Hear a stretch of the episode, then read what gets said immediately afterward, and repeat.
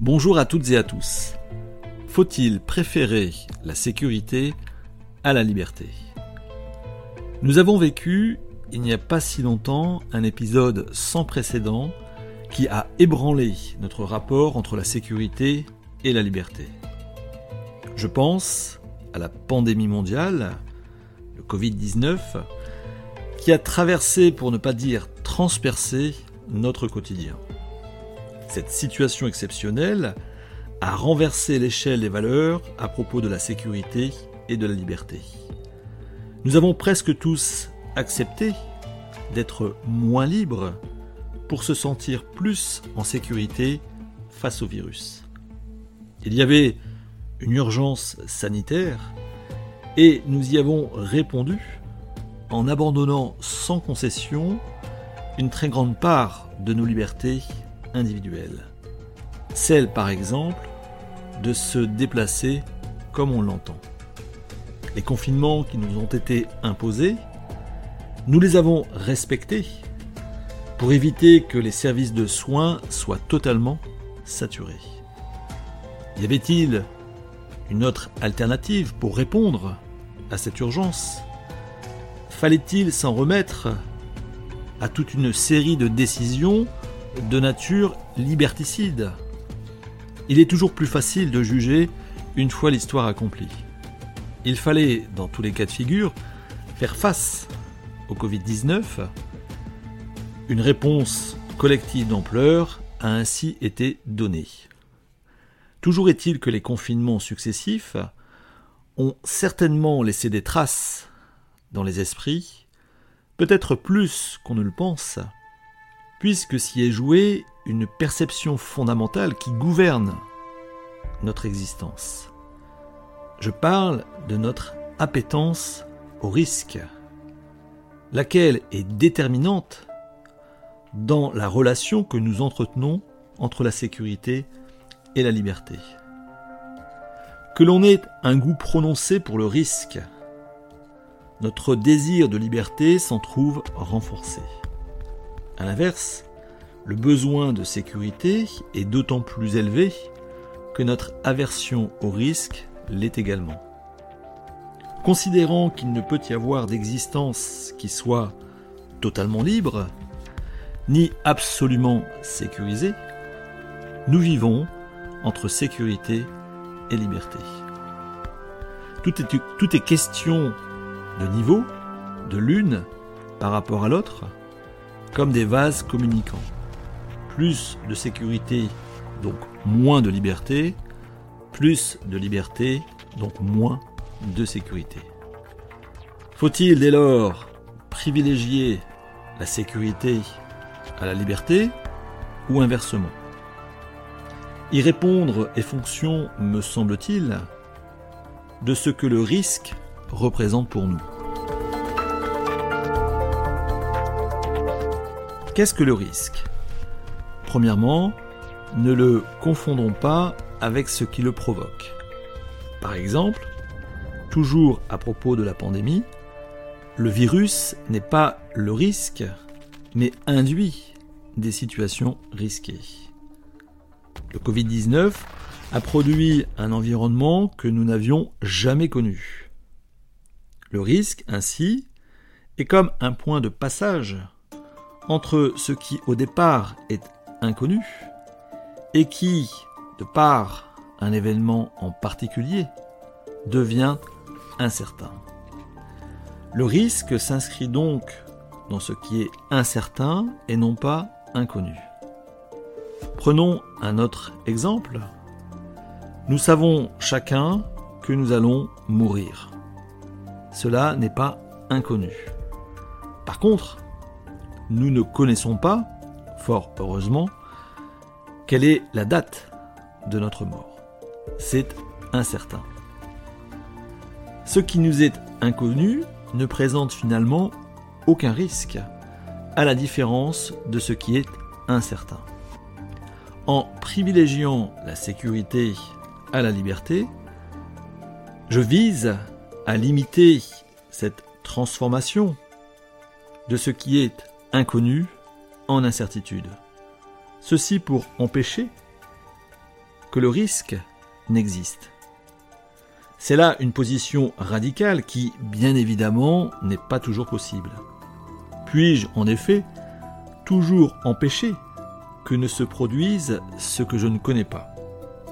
D'où un second usage, une deuxième perspective de la sécurité qui conditionne notre rapport à la liberté.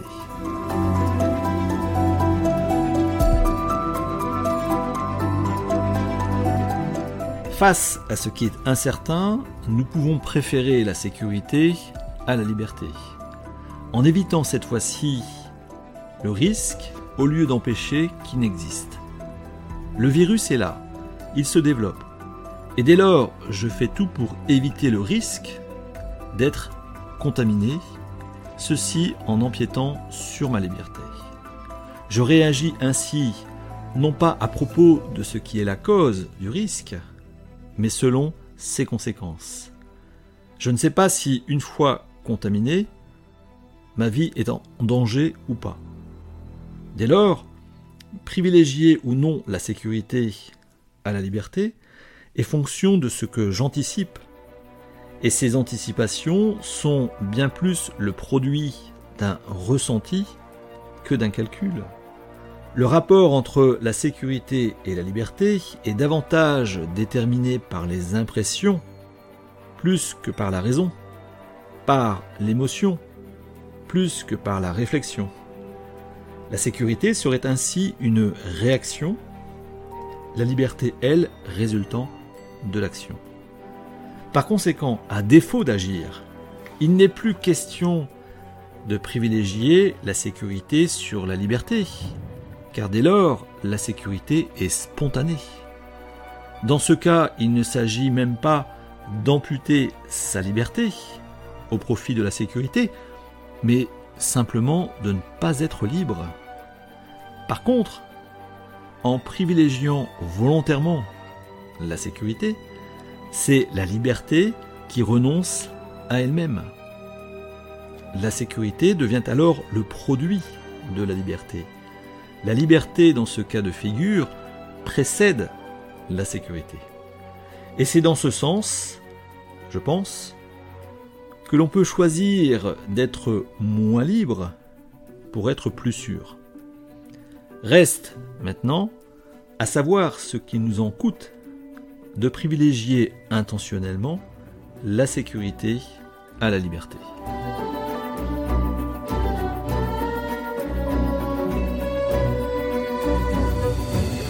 Arbitrer au mieux entre sécurité et liberté exige de la lucidité à propos du risque.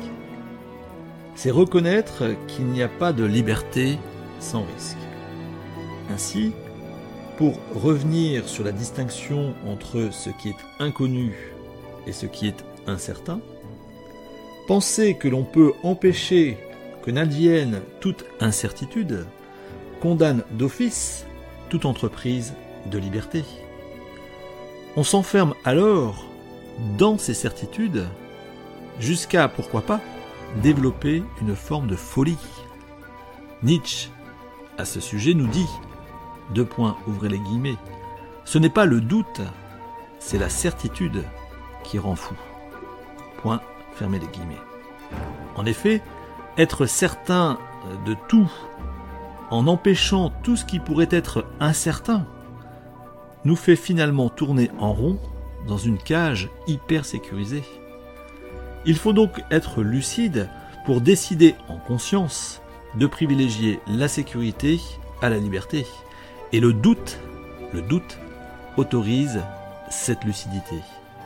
Douter, c'est mettre en perspective ce qui est incertain. Je doute par exemple de la portée de mes décisions, puisque je ne peux jamais être absolument certain des conséquences, une fois celles-ci prises.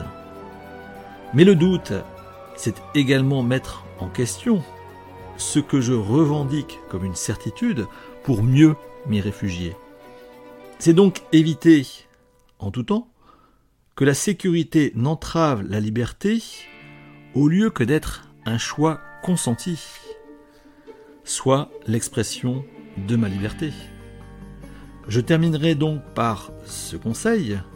Pour se donner les moyens de privilégier la sécurité à la liberté, et non pas être sûr, sécurisé, à défaut, à défaut d'être libre.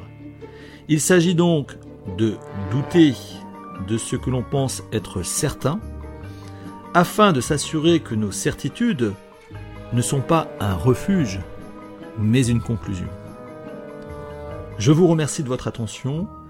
J'espère vous avoir apporté matière à penser. N'hésitez pas à me laisser un message sur le site philoconseil.fr. J'aurai plaisir à vous répondre et peut-être pourrions-nous poursuivre ensemble la réflexion.